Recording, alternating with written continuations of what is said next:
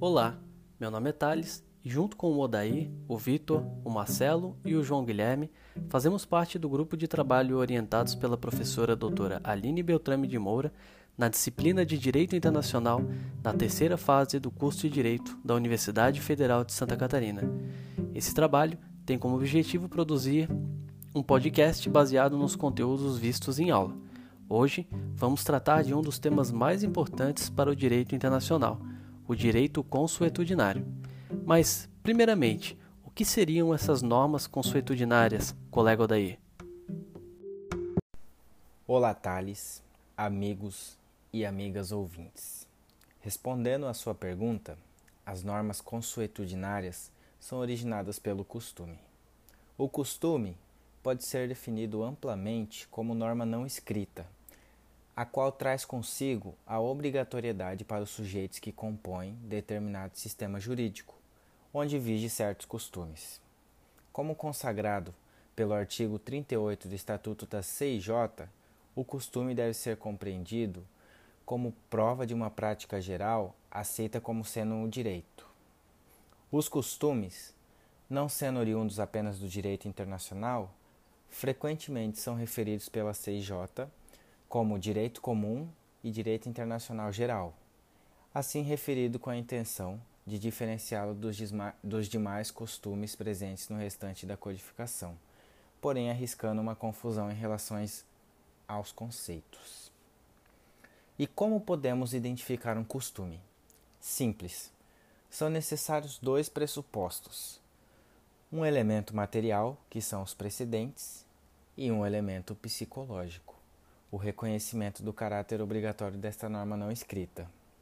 Os precedentes não podem ser apenas casos isolados, senão reiteradas ações no mesmo sentido, a prática uniforme e constante. No elemento psicológico, é interessante pontuar a diferença entre cortesia, que no caso seria a vontade voluntária, e costume, que seria a regra não escrita. O caso Lotus deixa bem clara a necessidade do elemento subjetivo atrelado à ação, neste caso, a abstenção. A ação tem que ser motivada pela sensação de dever em relação a uma norma. E até onde vai a abrangência desses direitos costumeiros em âmbito internacional? Nesse caso, devemos pontuar, como faz a CIJ, que existem seus alcances gerais, regionais e locais. Os alcances gerais, mesmo que não tenha surgido por ação de todos os países, abrange todos os estados. O alcance regional baseia-se em partes mais estritas, tais como os continentes. O alcance local, por sua vez, pode chegar ao seu menor alcance, atingido apenas dois estados como é citado em decisão da CIJ no caso de direito de passagem em território indiano. Bom, depois dessa ótima definição feita pelo colega Odair, podemos avançar em alguns conceitos mais profundos. Como visto, as normas consuetudinárias são fontes do direito ligadas aos costumes. Assim, observamos que no Estatuto da Corte Internacional de Justiça, principal órgão judiciário das Nações Unidas, em seu artigo 38, diz o seguinte: A Corte, cuja função é decidir de acordo com o direito internacional as controvérsias que lhe forem submetidas, aplicará a. as convenções internacionais, quer gerais, quer especiais, que estabeleçam regras expressamente reconhecidas pelos Estados litigantes. b. o costume internacional, como prova de uma prática geral aceita como sendo o direito. Nesse caso, fica evidente que o costume será aplicado como uma prova prática geral aceita como sendo de direito. Assim, por essa lógica, podemos entender que o costume de um determinado povo pode regrar determinadas condutas, que num determinado lugar do mundo são válidas, mas em outro não. É como se aceitássemos que algo deve ser feito simplesmente por um determinado ato ser costumeiro, ser feito e refeito por uma população ao longo de toda sua história, ou seja, o costume. Nesses casos, as sociedades enxergam determinadas condutas como sendo necessária ao interesse de todos. Sendo assim, algo que podemos dizer como juridicamente obrigatório. Esse fato de ser juridicamente obrigatório é muito importante para a nossa discussão. Dizemos isso, pois não há de se considerar, por exemplo, aquele encontro de família aos domingos para comer uma bela feijoada. Isso porque, apesar de ser um costume de um determinado povo, não poderia ser um exemplo de costume juridicamente aceito. Além disso, quando pensamos numa determinada lei, temos a capacidade de saber quando essa lei foi criada. Já com uma norma consuetudinária, isso nem sempre é possível, pois não é algo que está sempre na escrita.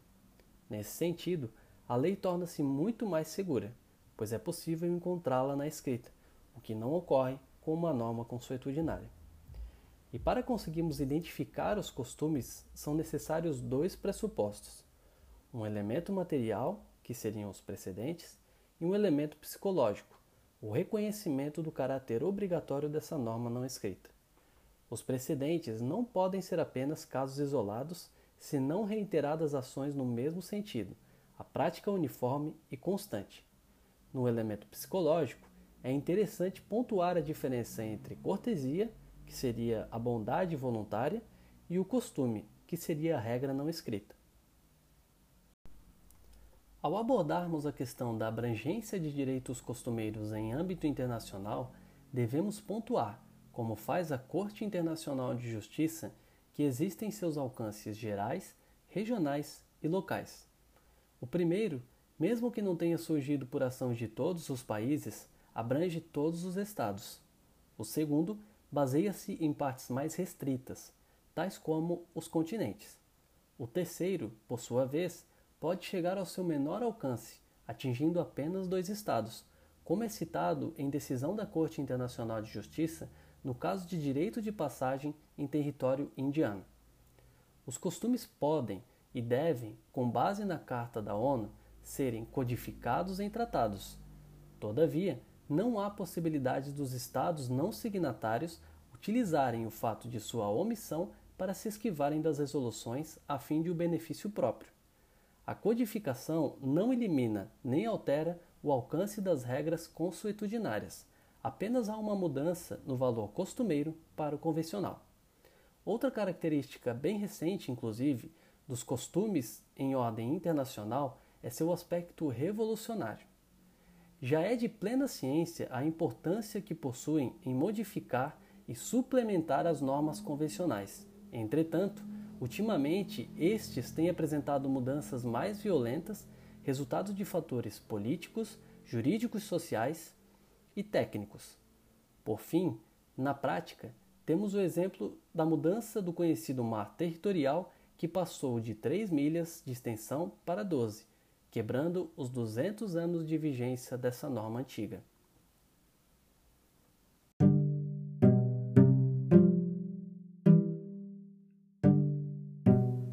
Esse foi o podcast criado pelo Grupo 5, composto por João Guilherme, Marcelo, Odaí, Vitor e eu, Thales.